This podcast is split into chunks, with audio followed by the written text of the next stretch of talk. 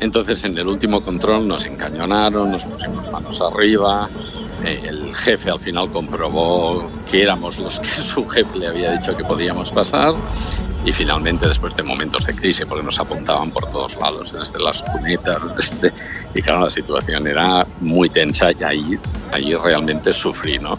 Los 18 españoles atrapados desde el pasado 2 de agosto en Etiopía tendrán que esperar un poco más para ser rescatados. Etiopía se encuentra en estado de emergencia tras iniciarse diversas revueltas y enfrentamientos entre el ejército y el grupo armado Fano, que continúa avanzando hacia localidades como Gondar o Bahía dos de las ciudades más importantes de Amara, región donde consiguieron refugiarse los turistas junto a la guía de viaje que esperan desesperados la salida del país. Ojalá mañana pinte bien y podamos salir, pero bueno, es un peligro porque de, por parte de la embajada del gobierno etíope no nos aseguran ningún convoy. Soy Belén Montes y, hoy en el debate, atrapados en Etiopía, los sobrecogedores testimonios de los turistas españoles.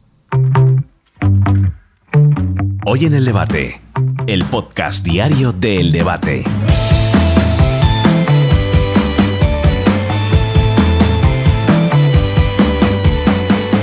Total de 18 turistas españoles llevan una semana sin poder salir de la pensión donde tuvieron la suerte de refugiarse ante la llegada de las milicias al lugar donde se encontraban de viaje. El gobierno, que trabaja a contrarreloj, ha comunicado que la salida de momento tendrá que esperar y que de hacerse será por carretera primero, ya que los aeropuertos más cercanos se encuentran inoperativos y tomados por los grupos armados. Exteriores afirma que el peligro de viajar a esa zona de Etiopía lleva meses activo y los viajeros denuncian que la agencia de viajes que contrataron no les comunicó en ningún momento ese peligro existente.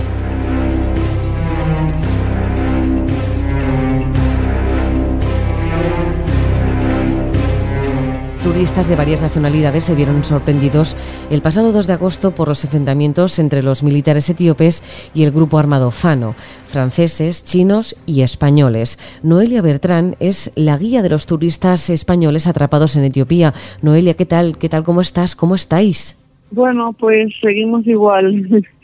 Bastante, empezamos a estar cansados, sí, porque es una montaña rusa de emociones y bueno, esperando y como estoy diciendo, esperando ya un poco desesperados. Ojalá mañana pinte bien y podamos salir, pero bueno, es un peligro porque de, por parte de la embajada del gobierno etíope no nos aseguran ningún convoy y, y bueno, y a ver, a ver, de momento esperamos y si no es mañana, pues el sábado y cuando estén las cosas tranquilas y seguras, si no, no saldremos porque nadie nos está ayudando.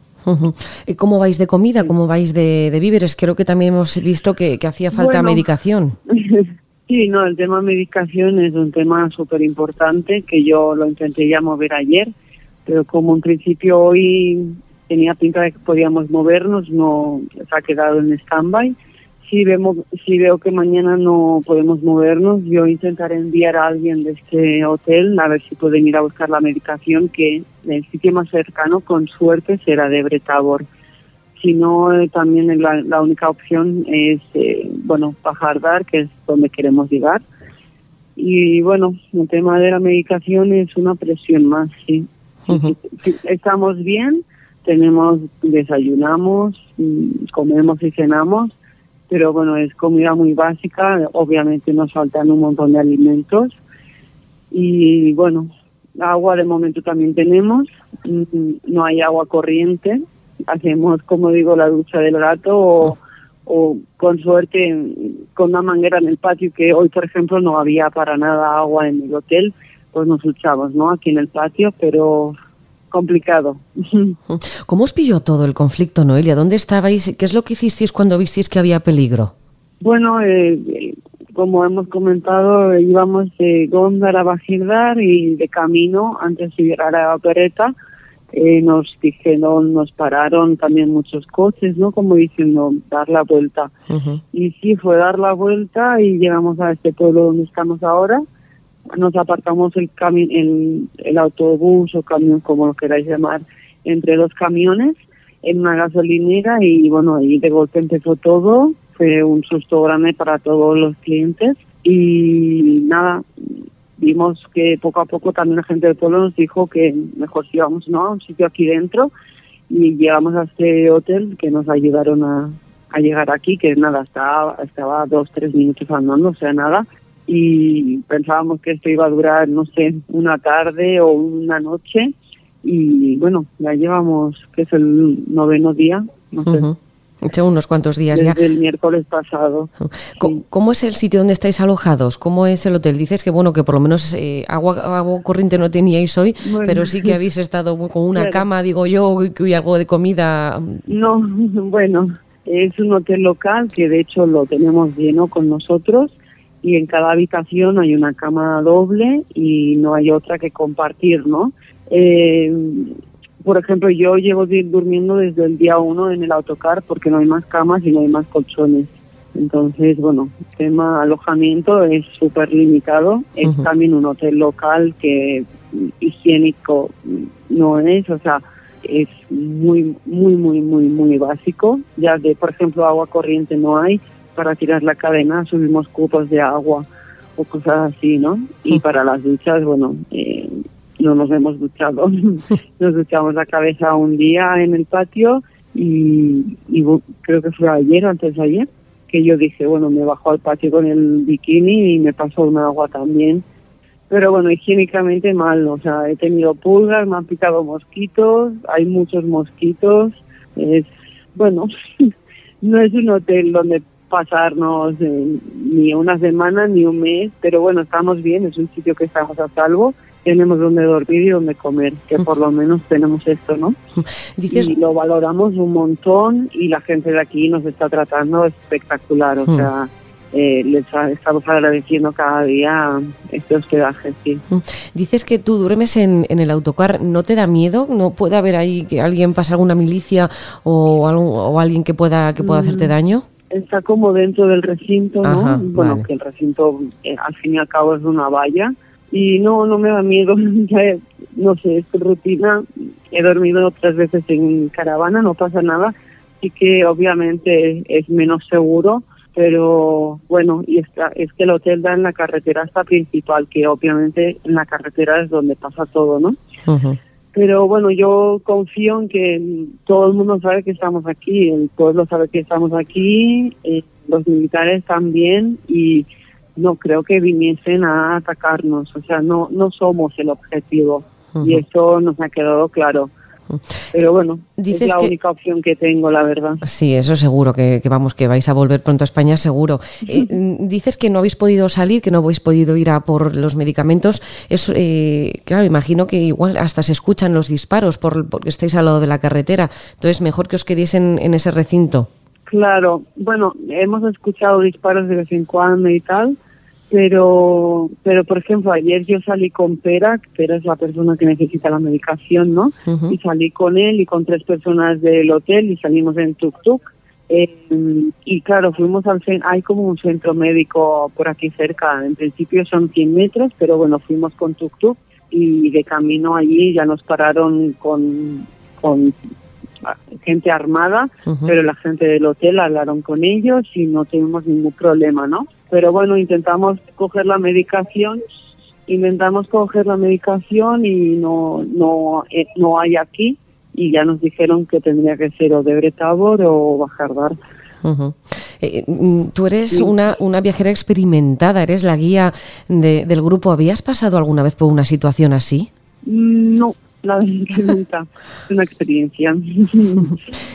Se aprende mucho. Y bueno, me adapto, me adapto a las situaciones y siempre como guía, eh, bueno, una guía al fin y al cabo es una persona que busca soluciones y si no hay una solución A, yo ya tengo pensada una B, una C y una D. Y bueno, cada día intento pensar, ¿no? ¿Qué podemos hacer? También intento crear algunas actividades para despejarnos de, pues esta situación también, pero bueno, estoy totalmente eh, liada entre llamadas, embajadas, eh, intentando hablar, bueno, obviamente con la compañía con la que trabajo, con Caranga, estamos todo, el día conectados y bueno, intentando buscar soluciones o contactos con los que nos podamos mover, ¿no? Seguramente. O llamo a otros guías de otros poblados para que me informen cómo está el camino de aquí a Bajerdar y bueno, entretenida. Pues Noelia Bertrán, guía de los turistas atrapados en Etiopía, muchísimas gracias. Muchas gracias, hablamos pronto. Quien sí pudo escapar del conflicto armado entre las milicias y el ejército de Etiopía fue Jordi Iturria, periodista de Cataluña Radio. Jordi, ¿qué tal? ¿Cómo estás? Pues ahora mismo te diría que muy bien, comparado con hace una semana, hace unos días, pues ahora fabulosamente, vamos. ¿Qué pasó? ¿Cómo viviste todo aquello? Pues de una manera sorprendente, porque, a ver, yo nunca había pasado por una situación similar, ¿no? Nosotros estábamos en la zona de los Amara, de turismo, y bueno, ya empezamos a ver, eh, a notar que pasaba algo raro, porque cuando estábamos en La Libela, que es un patrimonio de la humanidad, unas iglesias enterradas muy bonitas y tal, estábamos absolutamente solos, no había nadie y tres horas viendo las iglesias y no apareció nadie. Y dijimos, pero esto cómo puede ser. Y nos dicen, no, es que ha bajado la presencia de turistas y tal. pensamos que raro, pero bueno, vete a saber, ¿no? Y al día siguiente que cogimos el coche íbamos en dirección a Gondar, mm, por una zona parecida donde está el otro grupo, eh, bueno, nos paró un grupo rebelde en la carretera, un grupo de los fanos, y bueno, nos pararon, se subieron armados a la vaca del coche, por entendernos, y nos dijeron que les habíamos de llevar a una población que era de Bretambor. Y bueno, ahí no había más, no había discusión ni nada que eh, hacer. No había discusión, pero ¿cómo actúa? ¿cuántas personas estabais en el grupo, Jordi? ¿Y cómo actuáis en el momento en que veis hombres armados que se suben en vuestro coche con, con armas grandes? Sí, eh, éramos en el grupo cuatro personas, más un guía y un conductor, ¿no? Y bueno, hubo un silencio tremendo en las dos horas de recorrido. Yo creo que nadie abrió la boca para nada. Y bueno, lo que sí comprobamos es que conforme íbamos pasando por las aldeas, por los pueblecitos, la gente aplaudía bueno, nos aplaudía, ¿no? Aplaudía a los guerrilleros, ¿no? Es decir, que estaban absolutamente del lado de ellos, ¿no? Y ellos disparaban al aire en señal de alegría de celebración, dile como quieras, pero claro, nosotros estábamos dentro que ni los veíamos, porque estaban encima de la vaca, ¿no? Y el temor grande que teníamos en aquel momento es que en cualquier momento de la carretera pues apareciera un control del ejército. Con lo cual dijimos, claro, si parece un control del ejército y ve que se acercan unos guerrilleros armados, sé lo que puede pasar en ese momento, ¿no? Y afortunadamente no apareció el control y llegamos al pueblo donde ellos querían llegar. ¿Temiste por tu vida, Jordi? Mira, en ese instante no, pero sí al día siguiente nosotros nos quedamos en esa localidad, cogimos un alojamiento eh, bueno, y, evaluar un poquito la situación. Nos llamaron desde la Embajada Española, que sabían que nosotros estábamos ahí, que, bueno, que no nos moviéramos. Bueno, entonces eh, pensamos, bueno, ¿qué vamos a hacer? Porque eh, aquí, cuando entra una guerra en, una, en unos países de estos, puede durar semanas, meses. Esa noche entran los, el FANO, o sea, el grupo rebelde este o grupo de la, de la región, disparando al aire continuamente. Trajeron unos soldados del ejército que habían capturado. Creemos que también un par de muertos y la gente estaba, pues, como de fiesta, vamos. Y dijimos, bueno, esto, esto aguantar aquí a ver qué. Y mm, la primera reacción, y no me digas por qué, yo dije, bueno, y si hablamos con el líder de los fanos en esta zona y le decimos eh, que nosotros aquí no pintamos nada y que nos deje salir, ¿no? Y a la mañana del día siguiente así lo hicimos, paramos un guerrillero, le decimos, oye, queremos hablar con vuestro jefe, no sé qué, llevamos un traductor que era de su, de su etnia para, para tener más facilidad y llegamos al final al cuartel donde se encontraba, bueno, cuartel, a ver, era un bar pequeñito y tal, pero absolutamente rodeado de, de soldados con argamentos, con lanzagranadas, con ametralladoras, bueno. Y apareció este hombre muy, muy serio, muy alto, muy, muy puesto, le explicamos la situación, nos dijo, bueno, nosotros tenemos tres controles hasta el punto se encuentra el ejército y dejadme pensar a ver qué hago con vosotros, ¿no? Y iros al, al hotel y de aquí un tiempo ya tendréis noticias mías. Entonces, eh, efectivamente, a las tres horas o así aproximadamente apareció una persona en su nombre y nos dijo, vale, podéis marchar. y no nos lo pensamos dos veces. Pensamos nosotros en aquel momento, dijimos, bueno, si salimos y estos nos dejan pasar, cuando lleguemos al ejército del país no tendremos ningún problema. Craso error. eh, fuimos y en el último eh, el problema que tuvimos es que detrás nuestro se añadieron tres coches que querían aprovechar eh, nuestra salida, ¿no? Que no, ignoro de qué eran, pero parece que había algún etíope que era del bando contrario quiso aprovechar. Entonces, en el último control nos encañonaron, nos pusimos manos arriba. Eh, el jefe al final comprobó que éramos los que su jefe le había dicho que podíamos pasar. Y finalmente, después de momentos de crisis, porque nos apuntaban por todos lados, desde las cunetas, desde... y claro, la situación era muy tensa y ahí, ahí realmente sufrí, ¿no?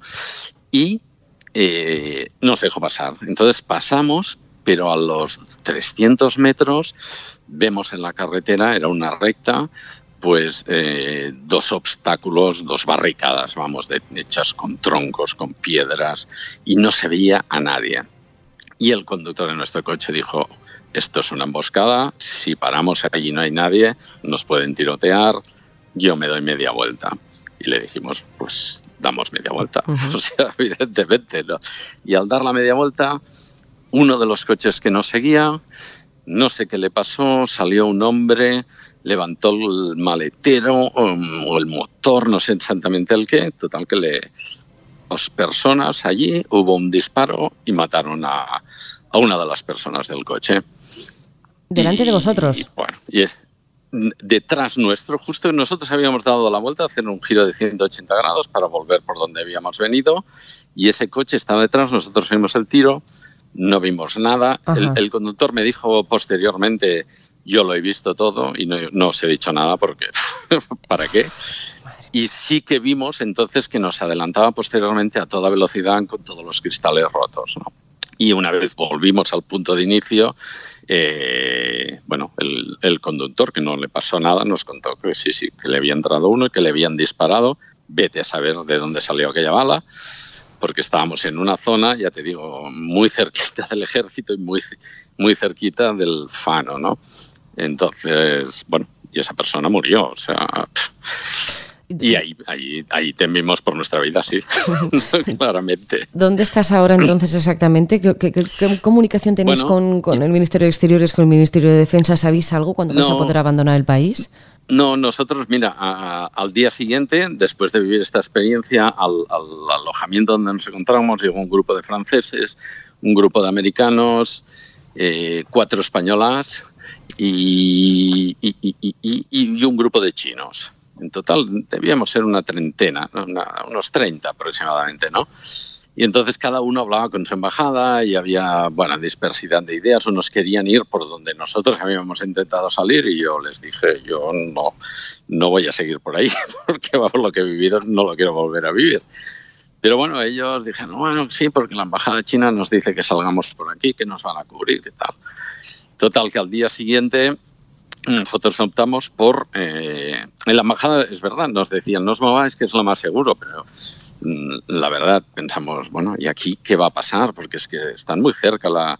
Eh, eh, si entra el ejército, si entra, yo qué sé, lanzando bombas, lanzando granadas, aquí, aquí no van a mirar nada, ¿no? Hmm. Y estamos en el, kilómetro cero del, del, conflicto y dijimos, mira, nos vamos marcha atrás y como mínimo mm, más lejos del punto más conflictivo, ¿no? Total que la embajada francesa les dijo a los franceses, oye, tenéis un aeropuerto abierto a 12 horas de coche en la lección en la, en la región que no es de los de los Oromo, que son los rivales de los Amara, sino que es una región que está más al este, al noreste, para entenderlo, de los Asuar. Si conseguís llegar allí, podréis coger un avión. Y dijimos, mira, vamos a intentarlo, a ver qué pasa. Son 12 horas, ¿eh? Es España entera. Sí, sí, bueno, pero como si hubiera sido 24, ya te lo digo ahora. Y, pasamos, pasamos controles de las dos partes del conflicto, porque había ejército por allí que nos pararon, nos revisaban el coche continuamente, que no lleváramos armamento, que no lleváramos soldados. Bueno, y fuimos avanzando, avanzando, avanzando, y a las, creo que la, salimos a las 8 de la mañana y a las 10 de la noche llegamos a, a la zona del aeropuerto. Y entonces la, la, agencia sí que nos consiguió unas plazas en un avión que salía al día siguiente y, a partir de ahí ya fuimos a Addis Abeba y ahí ya estaba todo tranquilo. Y ahora, a ver, la verdad es que pensábamos volvemos, no teníamos billete para volver a casa. Mm, dijimos, mira, vamos a seguir el viaje al sur a ver, Etiopía es un país grandioso, sería, no sé, igual me equivoco, ¿eh? pero un poquito como Francia y España juntos, ¿no?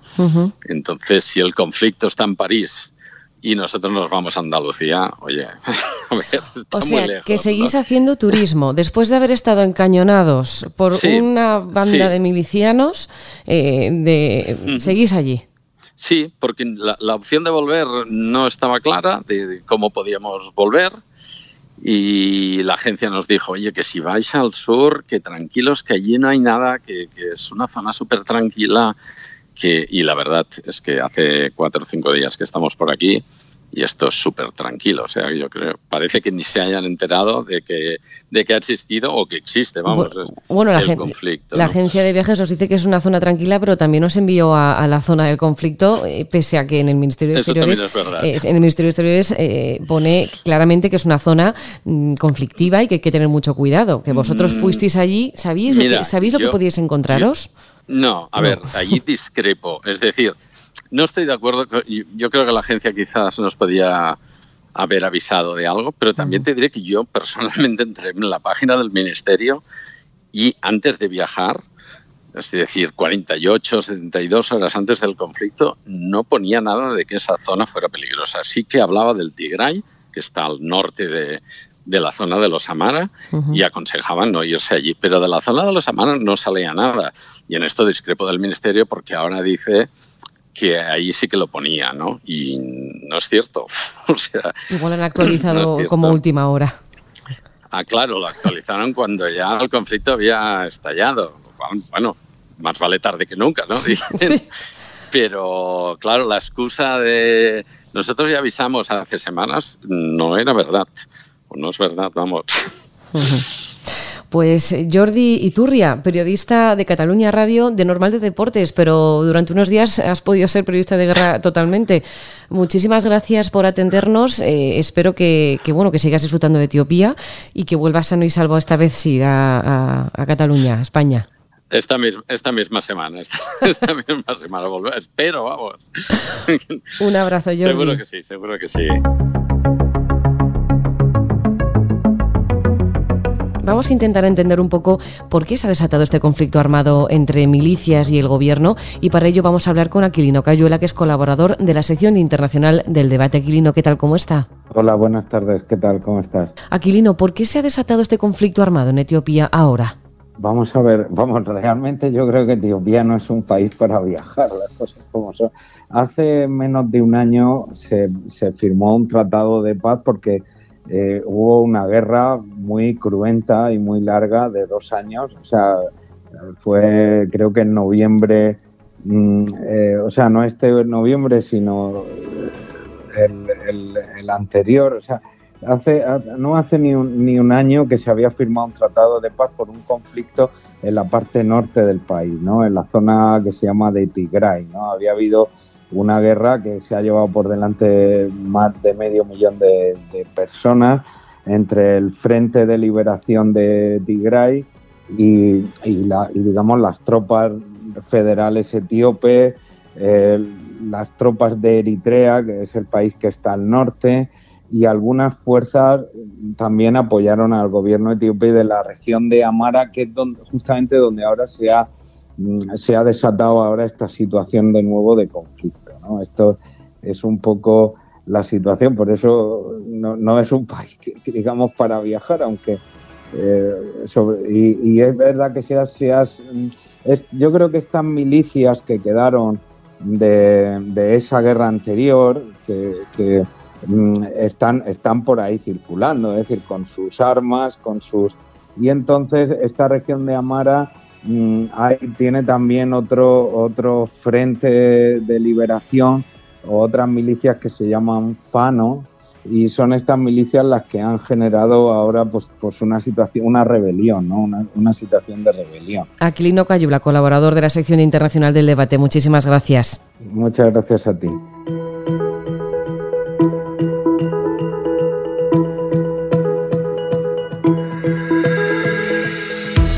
Jordi tuvo la suerte de poder escapar, no sin antes haber temido por su vida, mientras que Noelia, la guía que acompaña a los españoles que aún se encuentran en el centro del conflicto armado, pide que se actúe cuanto antes, que apenas les queda comida y hay gente en el grupo que necesita medicación urgente.